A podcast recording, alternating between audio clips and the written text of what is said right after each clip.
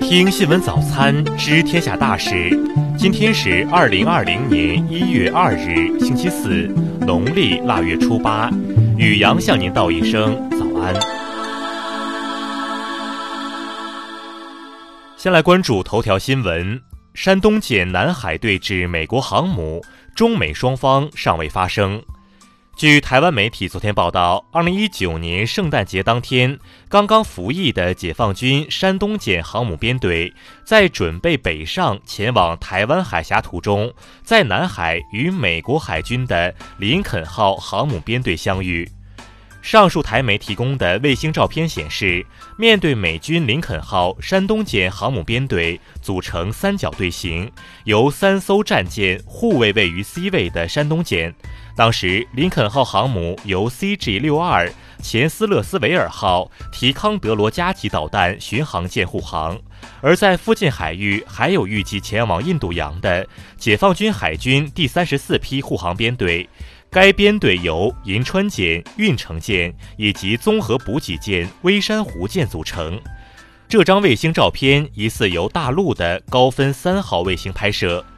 据美国海军学会网站的报道显示，美国林肯号航母编队完成中东地区战备部署后，大约在2019年12月23日通过马六甲海峡进入南海。到十二月三十日，已经航行到菲律宾以东海域。截至目前，关于中美航母南海相遇的消息还没有进一步的细节，也没有得到两国官方证实。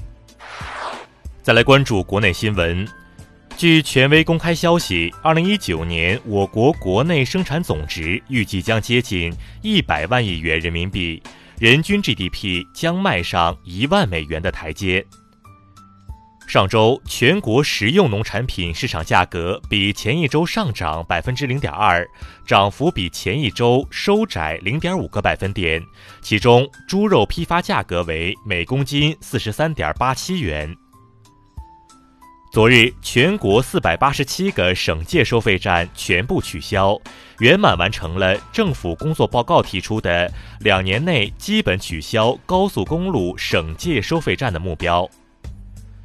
人社部近日发布《二零二零年度专业技术人员职业资格考试工作计划》，明确了教师资格、会计、法律职业资格等五十六项职业资格考试的具体日期。央行货币政策委员会二零一九年第四季度例会近日在北京召开，会议指出，不搞大水漫灌，保持物价水平总体稳定。香港特区政府新闻网于一日凌晨一时零一分刊发两千三百字新闻稿，严正反驳外国政客和人士联署公开信中的失实误导言论。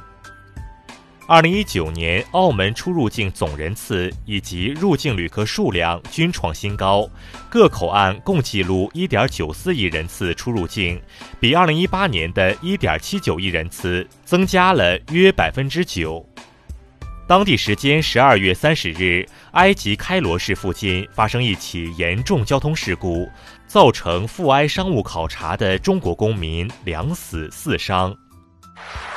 再来关注国际新闻，近日，俄罗斯总统普京与乌克兰总统泽连斯基再次通电话，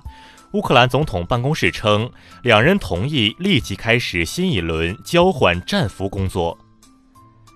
十二月三十日，伊拉克示威者在美国驻伊大使馆前集会，抗议美军空袭伊拉克。在此期间，示威者们破坏外墙及大门，并闯入使馆区。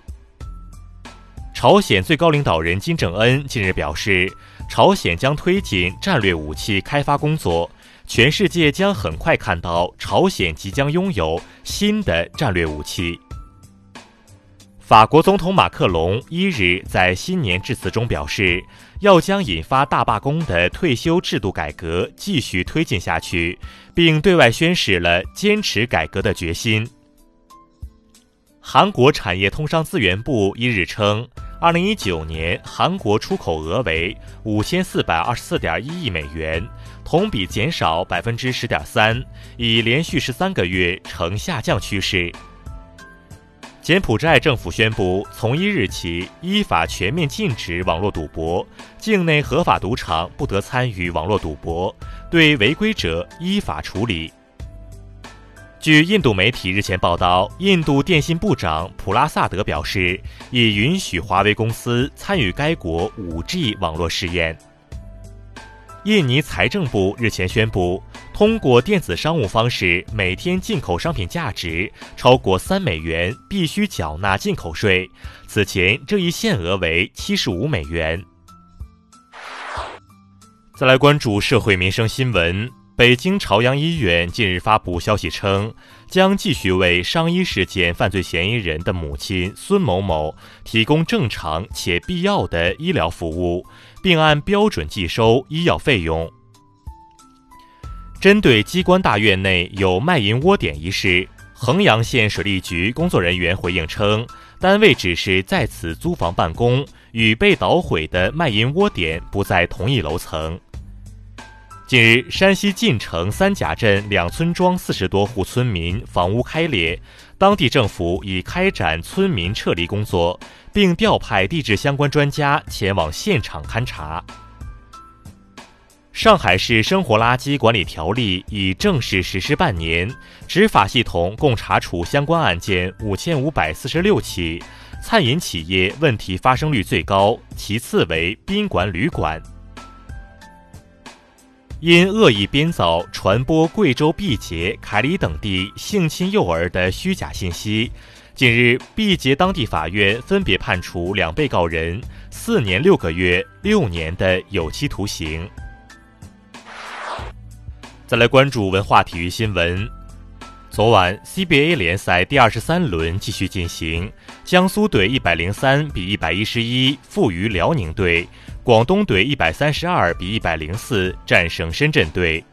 一日，我国冬奥首金得主杨洋正式上任，成为世界反兴奋剂机构副主席，这是中国人首次进入该机构最高领导层。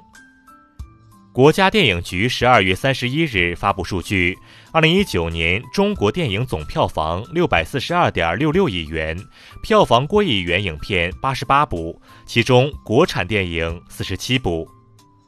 英国著名地标性建筑大本钟一日凌晨敲响二零二零新年钟声，这是自二零一七年大本钟开始修复工程以来第一次敲响迎接新年的钟声。以上就是今天新闻早餐的全部内容。如果您觉得节目不错，请点击再看按钮。咱们明天不见不散。